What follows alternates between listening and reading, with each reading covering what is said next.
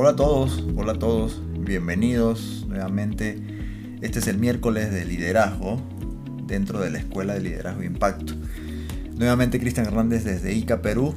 Les agradezco eternamente que estén, que estén con nosotros una vez más. Hoy vamos a hablar algo eh, que tiene que ver con una de las claves del liderazgo o una de las cosas que hay que tener muy en cuenta a la hora de, de llevar a cabo proyectos, de liderar organizaciones, etc. Esto es una clave eh, que tiene que ver con, con el dejarse fluir.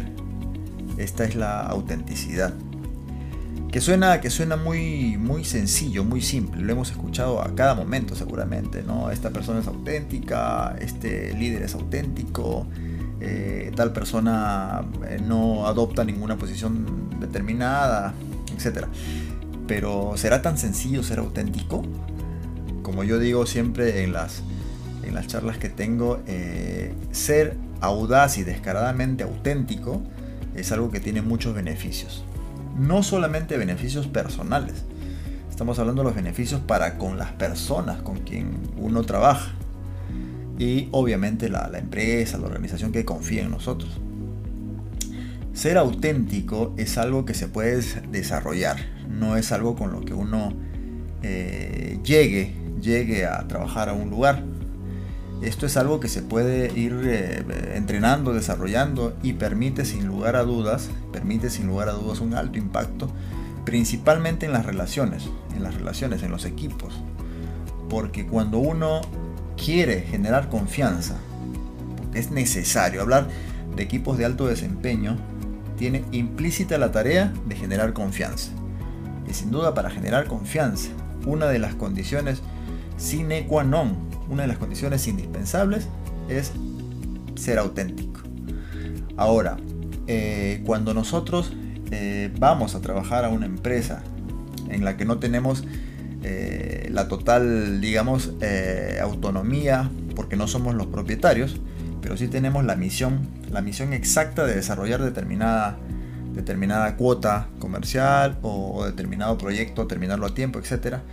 Cuando vamos a cumplir una misión, tenemos, digamos, alguna, alguna relación hacia afuera, es decir, escuchamos las directivas que nos dan nuestros jefes, gerentes o lo que fuera, y ya depende de nosotros si es que dentro de nuestro filtro, las cortapisas, tenemos esa capacidad para dejarnos fluir.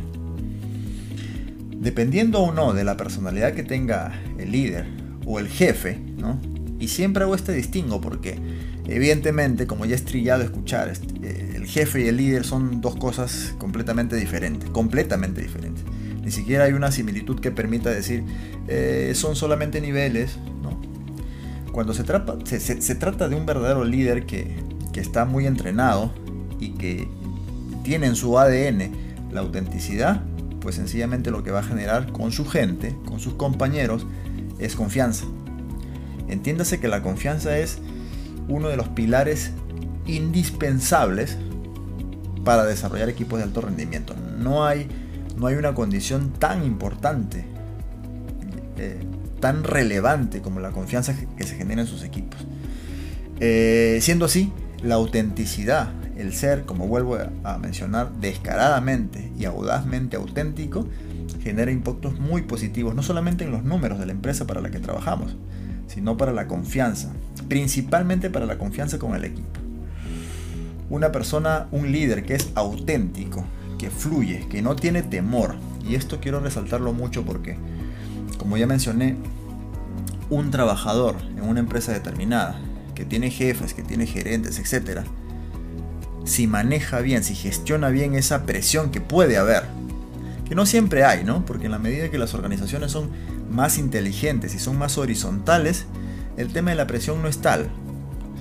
Existe presión mayormente en las empresas que son tradicionalmente verticales, porque hay un tema muy arraigado, hay una cultura en la que hay presión, exigencia, eh, reuniones ineficaces, eh, reuniones a última hora, eh, hay la invasión del terreno privado en cuanto a horas, te reúnen tarde y todo ese tema tóxico realmente para las empresas no ayuda, no ayuda en nada realmente.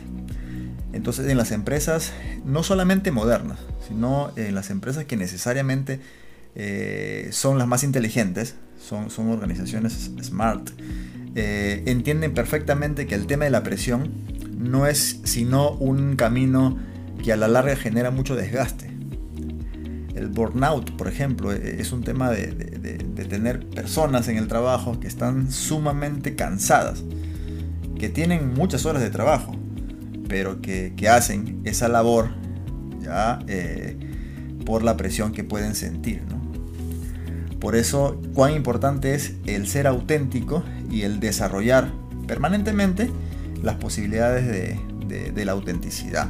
Ahora, eh, si hay un líder que, tiene la misión de llevar al, equipo determinado de un lugar a otro, de transformar algo, de hacer ciertas eh, adaptaciones a determinados desafíos, definitivamente necesita contar con autenticidad. Porque es esta persona la responsable de llevar, de llevar al equipo de un lugar a otro, la persona que eh, dependiendo de su autenticidad ya sentirá o no la presión externa a él, externa a su oficina. ¿sí? Pero principalmente se trata de, de haberse entrenado en aspectos principalmente cualitativos para desarrollar este liderazgo, esta autenticidad. Eh, pero ¿cuál es el camino? No? suena, suena muy, muy romántico esto de sí, el líder auténtico, fluye, no le interesa mucho el qué dirán, el tema de la presión, si fuera una organización tradicional, vertical, el tema de la, presión no le hace, no le hace ninguna mella. Eh, suena bien, ¿no? Pero a la hora, a la hora de, estar en cancha, a la hora de estar en el terreno, eh, es un desafío bastante importante. Sobre todo para las personas que no están, digamos, eh, actuando con la libertad, con la libertad, y sí sienten algo de, algo de presión de afuera. Suele pasar, suele pasar en las empresas en las que, en las que los objetivos comerciales son agresivos. Hay entidades financieras, entidades eh, comercializadoras que, tienen muy claros los números.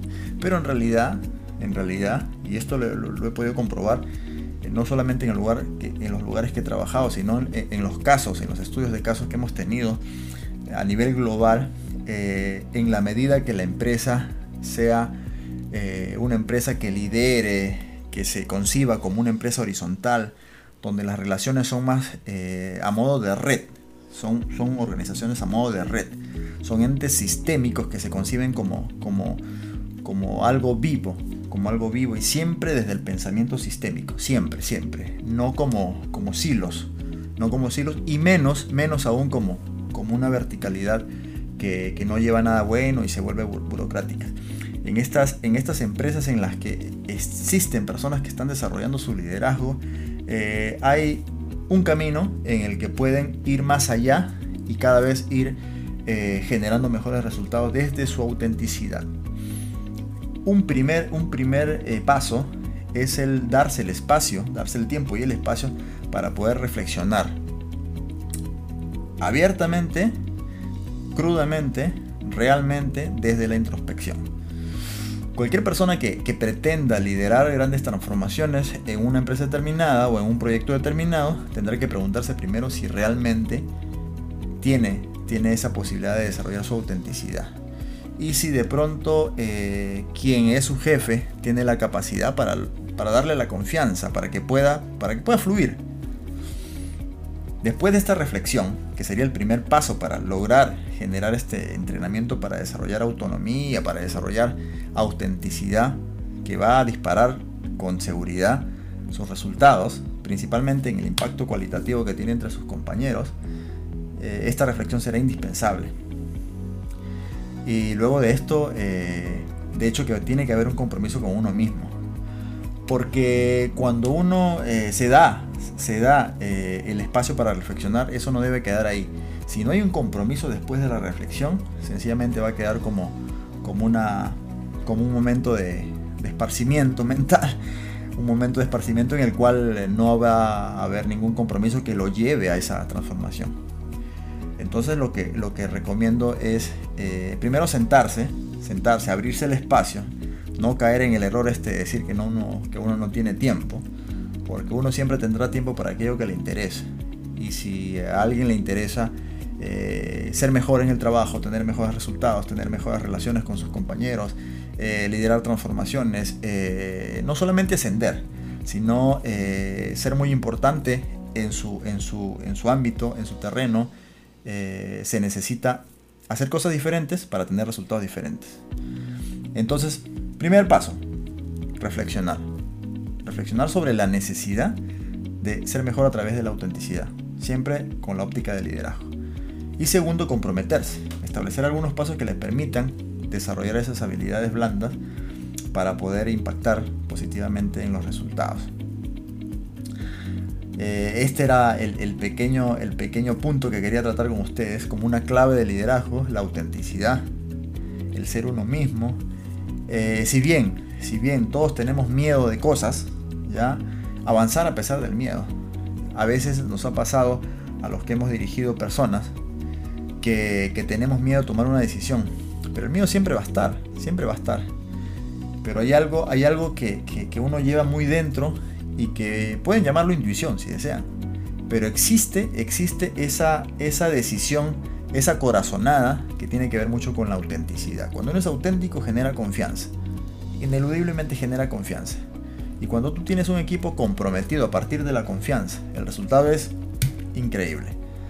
Así es que eh, yo los invito a, reflexionar, a reflexionar para las personas que están postulando a, desafiarse, tomando mayores responsabilidades, eh, postulando a nuevos cargos eh, o de pronto emprendiendo, no sé, yo los desafío a que se pregunten y se cuestionen si es realmente importante desarrollar o fluir un poco más en pro de conseguir autenticidad a toda escala. Eh, preguntarse si realmente están siendo ellos mismos en cualquier momento y si están siendo lo suficientemente asertivos, directos para conseguir lo que se proponen. Así es que nada, yo les agradezco que, nos hayan acompañado hoy miércoles y que, que estén siempre ahí para, para poder aprender juntos. un saludo fraterno desde Ica, Perú. Mi nombre es Cristian Hernández y nos estamos viendo. Muchísimas gracias. Chao.